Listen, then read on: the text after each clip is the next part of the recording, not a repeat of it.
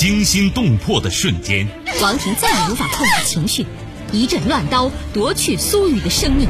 悬念迭出的世界，彻底绝望的他跳起来，把杨丽推倒床上，随手抓过一根鞋带缠在他脖子上，用力勒紧。走，你还走吗？人性善恶，爱恨情仇。姐夫，你难道真的不知道我一直深深爱着你吗？你真的愿意为我们生孩子吗？谁是你今生难忘的人？谁没有今生难忘的事？难忘今生，淮南带您看尽世间百态。今生难忘，声音魅力，品味人情冷暖。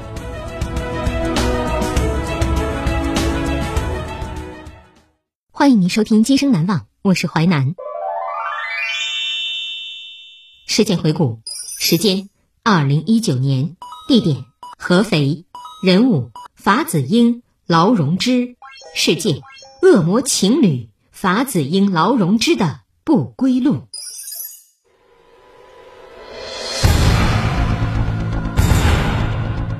二十年前，一对恶魔情侣，一个色诱勾引，一个绑架杀人，联手做下数起大案。一九九九年十二月二十八号，法子英伏法被枪决。二零一九年十一月二十八号，逃亡二十年的劳荣枝终于落网。恶魔情侣法子英、劳荣枝的不归路。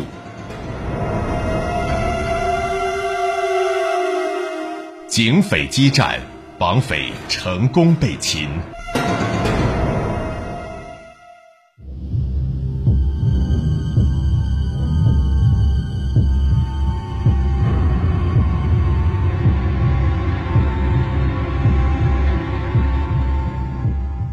九九九年七月二十二号，刘某心中有些忐忑不安。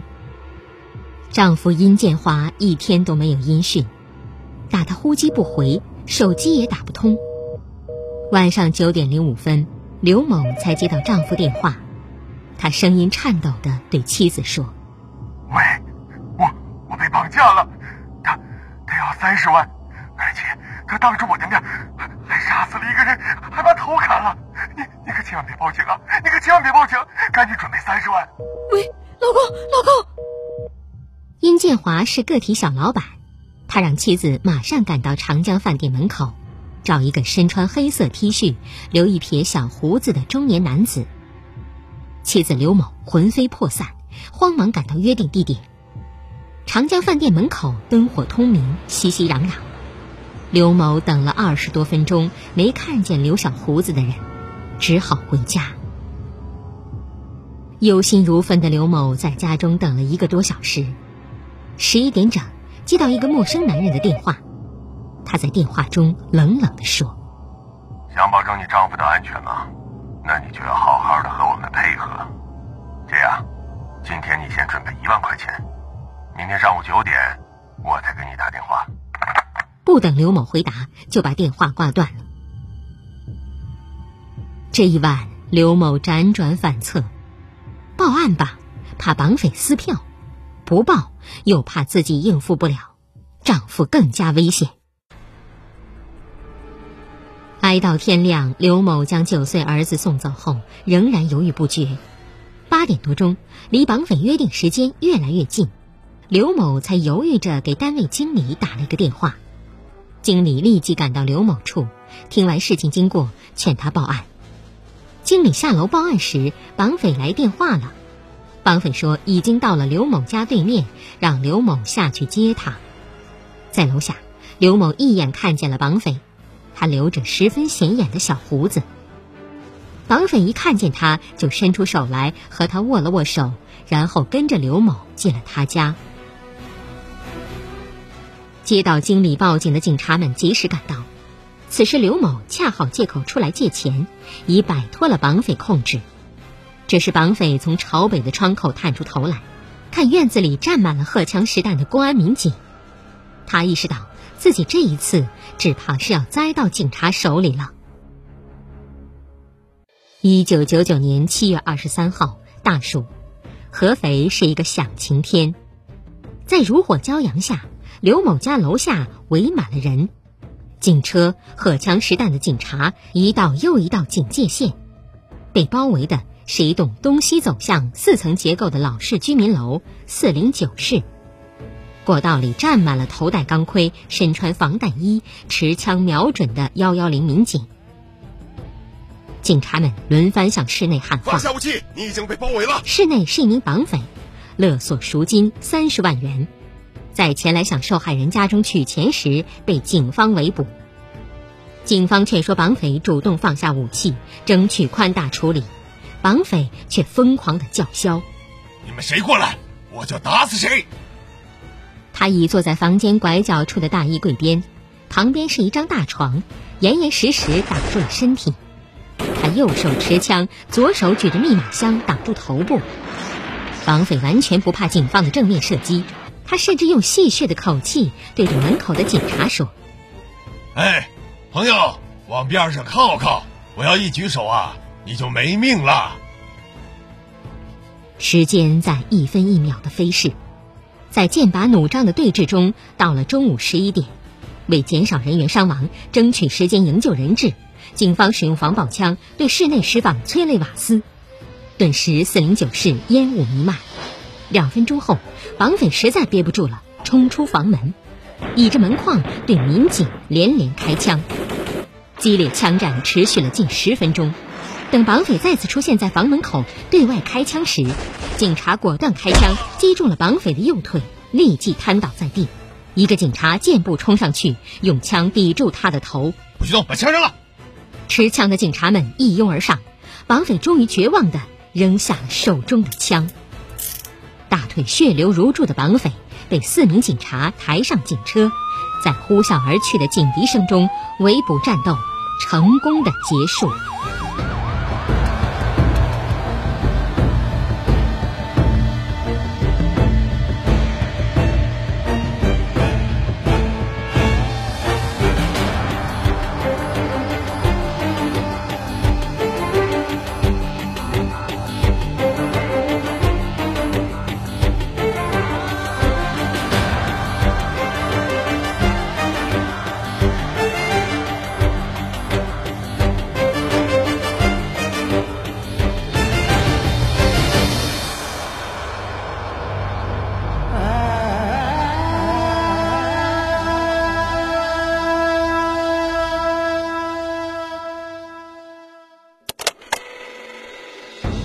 欢迎您继续收听《今生难忘》，淮南带您看尽世间百态，声音魅力，品味人情冷暖。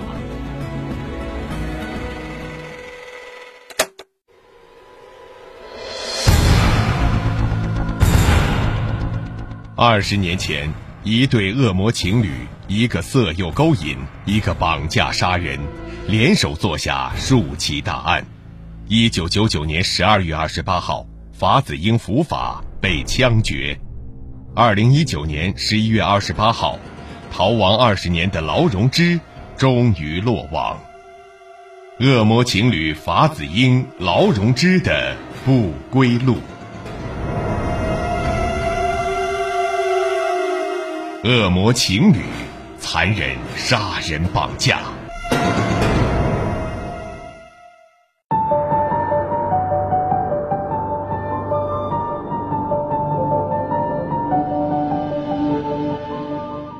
围捕结束后，绑匪被抬进医院抢救，在手术台上哇哇乱叫，拒不说出人质藏在哪。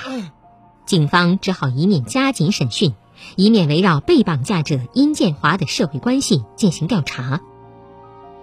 殷建华开着一家电器发展有限公司，平时生意场上往来人员很多，一时没有找到有价值的线索。下午两点左右。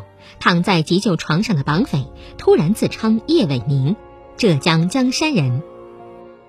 当晚九点二十七分，警方在一家小旅馆内查到一个名叫叶伟明的再次登记住宿过，家庭住址是浙江江山，估计就是小胡子绑匪。全体办案人员均感振奋，以为看到一线曙光。不久，浙江警方打来电话，告知当地查无此人。七月二十七号晚上八点左右，那天合肥天气特别炎热，双冈虹桥小学某回迁楼二零九室不断散发出阵阵强烈的恶臭，引起周围住户的警惕，于是向警方报案。警方打开门后，发现主卧室放着一个高约零点五米、长约一点五米的铁笼子，笼内仰卧一男尸，双腿弯曲，双手紧绑，已经高度腐烂。经过鉴定，这具男尸就是失踪五天的殷建华。让警方大吃一惊的是，房里还有一个大冰柜，里面冷藏着一具身份不明的男尸。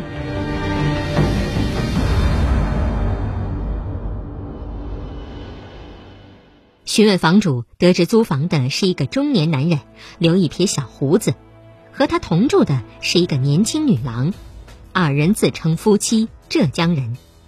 房主辨认照片，租房男人正是被警方拘捕的绑匪，而女人则不知去向。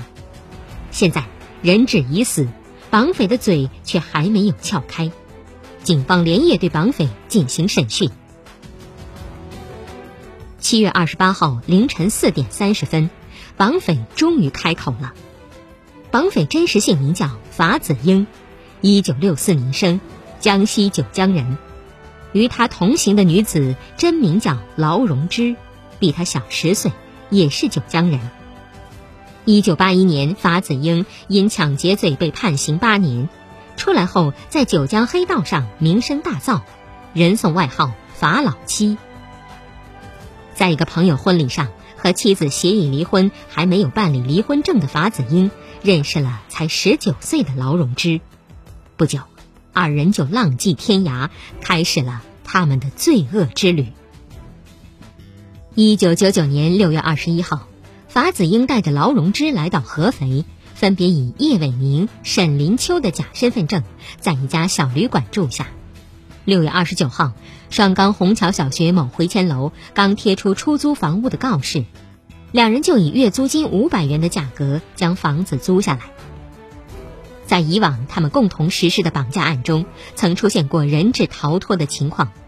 吸取这一教训，在双缸住下后，他们一同来到白水坝附近一家焊接铺，焊了一个铁笼子，准备用它来囚禁人质。劳荣枝还特地配备了一个传呼机。当这一切都准备就绪后，颇有几分姿色的劳荣枝来到歌舞厅坐台，以物色绑架对象。殷建华就是这时出现的。七月十五号，殷建华出现在歌舞厅，他出手阔绰，一副腰缠万贯的样子，高档的软壳中华烟到处发，自称是某公司大老板。劳荣枝一眼就看上了他。为了吸引这位新来的坐台小姐，殷建华在见到劳荣枝就大吹特吹。声称自己手里有花不完的钱，这无疑加快了他走向死亡的步伐。七月二十二号上午十点二十分，劳荣枝打殷建华的传呼，约他到双冈自己的出租房去玩。殷建华兴冲冲赶到，一进门就被法子英用刀抵住了脖子。你要干什么？接着又被劳荣枝用铁丝捆住双手，塞进大铁笼子里。殷建华知道自己被绑架了。问道：“你们，你们要多少钱？二十万行不行啊？二十万。”法子英没吭声，只冷冷的看着他。殷建华以为他嫌少，连忙喊：“三十万，三十万，三十万！你们就把我放了，好不好？”这时，法子英才开口说话了：“哼，你说过的话要兑现，到时候没有三十万的话，我就把你给杀了。”殷建华不相信法子英会杀了他，法子英什么也没说，带上劳荣枝就走了。不一会儿，两人抬回一台旧冰箱，安置好后，又出去带回来一个拿着木工工具的男人。这是法子英在路口谎称自己要修门窗，随意找的一个木匠。那木匠一进门就看见锁在铁笼子里的殷建华，慌忙夺路而逃，却被心狠手辣的法子英一刀刺倒。紧接着又一刀砍在脖子上，把头砍掉了。然后法子英和劳荣枝两人抬着尸体塞进刚买来不久的旧冰箱。这一切都是当着殷建华的面做的，其目的就是杀鸡儆猴。铁笼中的殷建华目睹这一幕，早已下瘫，连连的说道：“我给你三十万，我给你，我给你三十万，别杀我，别杀我，我给你三十万，我给你。”在法子英的恐吓下，殷建华按法子英意思写了两张字条给其妻刘某，让刘某交钱赎人。七月二十三号上午，法子英用铁丝将殷建华勒死，之后。法子英携带自制手枪和字条来到殷家，向殷妻刘某索要一万元。就是这一天，法子英落网了。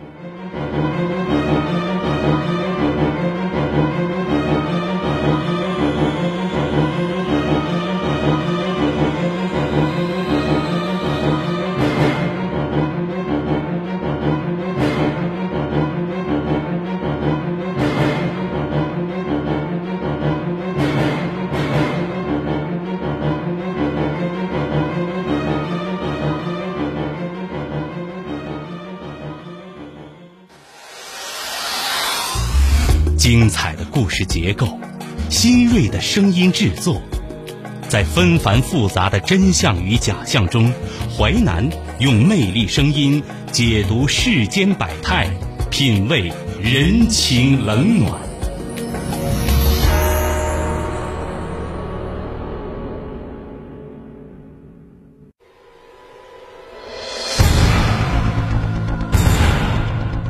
二十年前。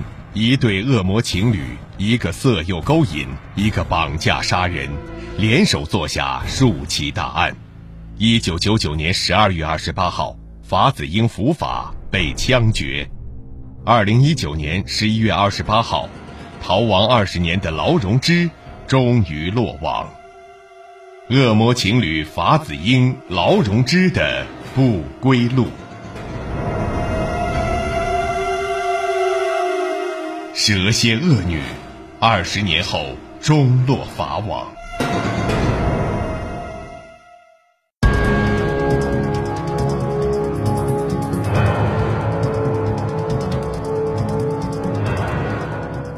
获知法子英在合肥落网的消息，南昌警方欣喜若狂。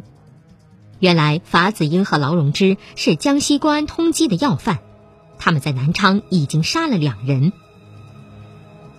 一九九九年七月二十九号，当时在南昌某歌舞厅坐台的劳荣枝将熊启义勾引到出租屋，法子英拿刀让熊启义给家里打电话，但熊启义企图报案，被法子英一刀杀死。两人搜出死者身上钥匙，再把他肢解，一半留在出租屋，一半装进一个黑色大旅行袋。晚上八点，法子英拎着旅行袋来到死者家楼下。神色自如地向人打听熊启义家住几楼，之后，法子英拿钥匙从容打开熊家房门。熊启义妻子和他们三岁的女儿见陌生人打开家门，吓了一跳：“你是谁呀？你怎么进的我家呀？”法子英进屋，将旅行袋倒过来，将碎尸块抖在地上，并实施抢劫。孩子吓得哭声不断。熊妻惊恐万分，将家里的二十多万元现金全都拿了出来。法子英残忍杀死了熊妻和孩子。你干什么？啊！然后将劳力士表、手机等洗劫一空。熊启义的头和躯干遗留在出租屋里，两天后被邻居发现。警方搜索出租屋，发现一张名单，所列的都是南昌有头有脸的个体老板。估计均为法子英、劳荣枝二人下一步勾引绑架的对象。案发后，南昌警方投入大量警力，仅获得一个名叫陈家的假身份。警方多次去四川寻找陈家，顺藤摸瓜，终于在深圳的边防证登记处查实陈家就是劳荣枝。此后，为了追捕两名罪犯，南昌警方三年来走遍全国各地。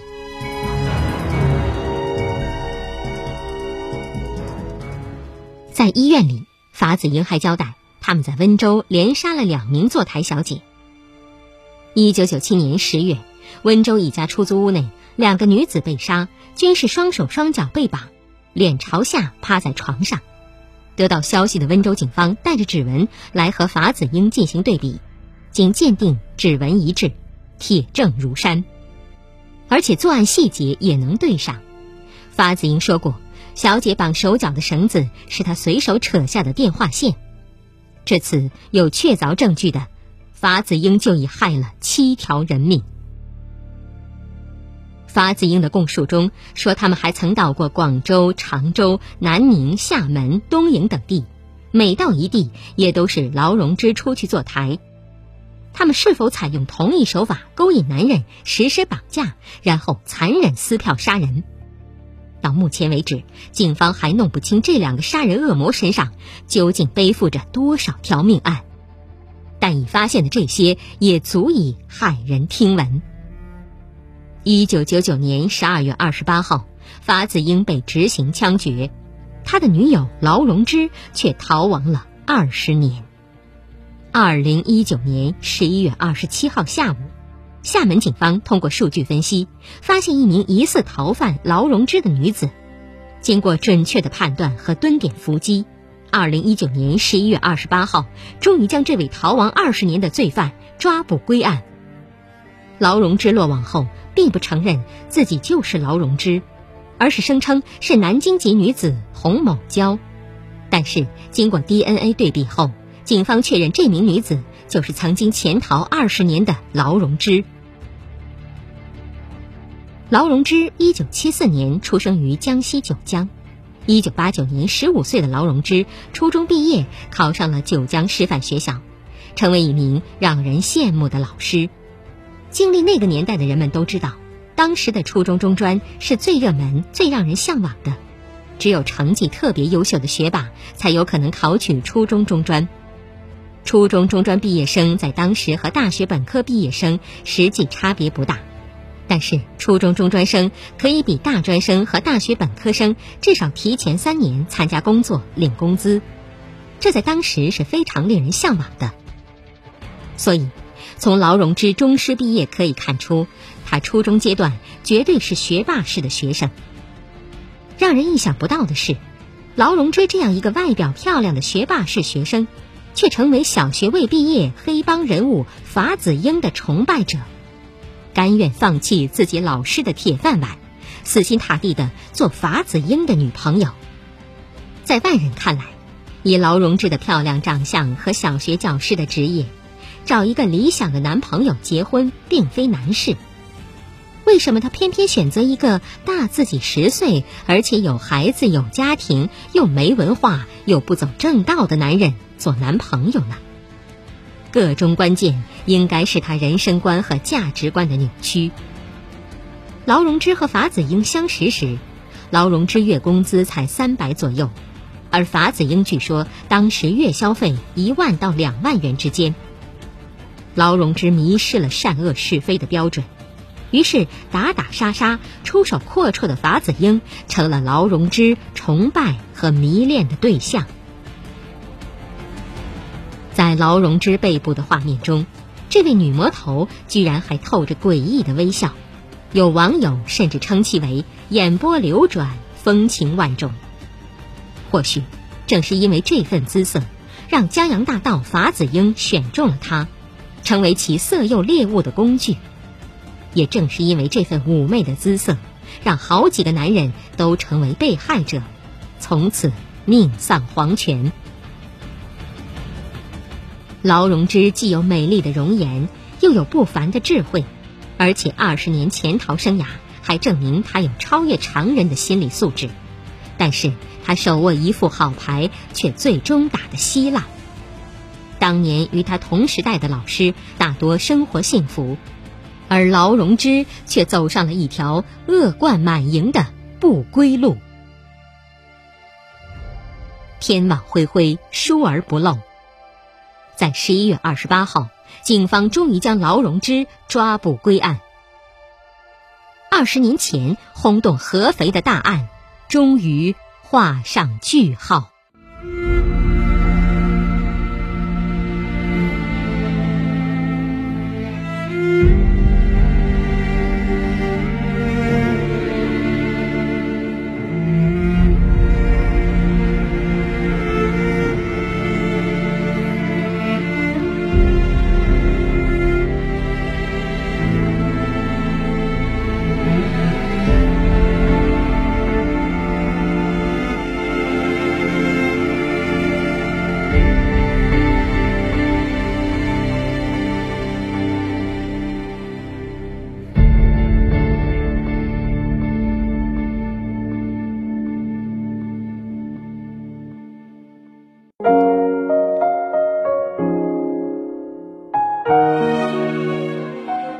今生难忘启示录，罪犯的道路尽头是地狱的深渊。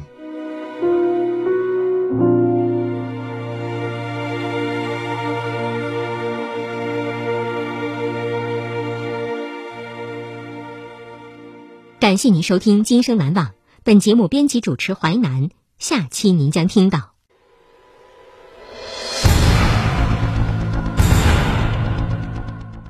四川南充惊天大案接连发生，到底是谁犯下了抢劫、杀人、强奸的滔天大罪？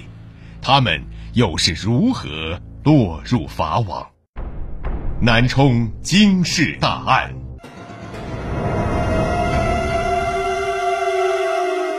惊世大案接连发生，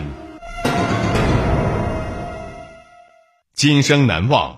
首播时间：周一至周五十七点三十分至十八点，重播时间：周一至周五二十三点至二十三点三十分。本节目可以在吉林广播网、蜻蜓 FM 在线点播收听。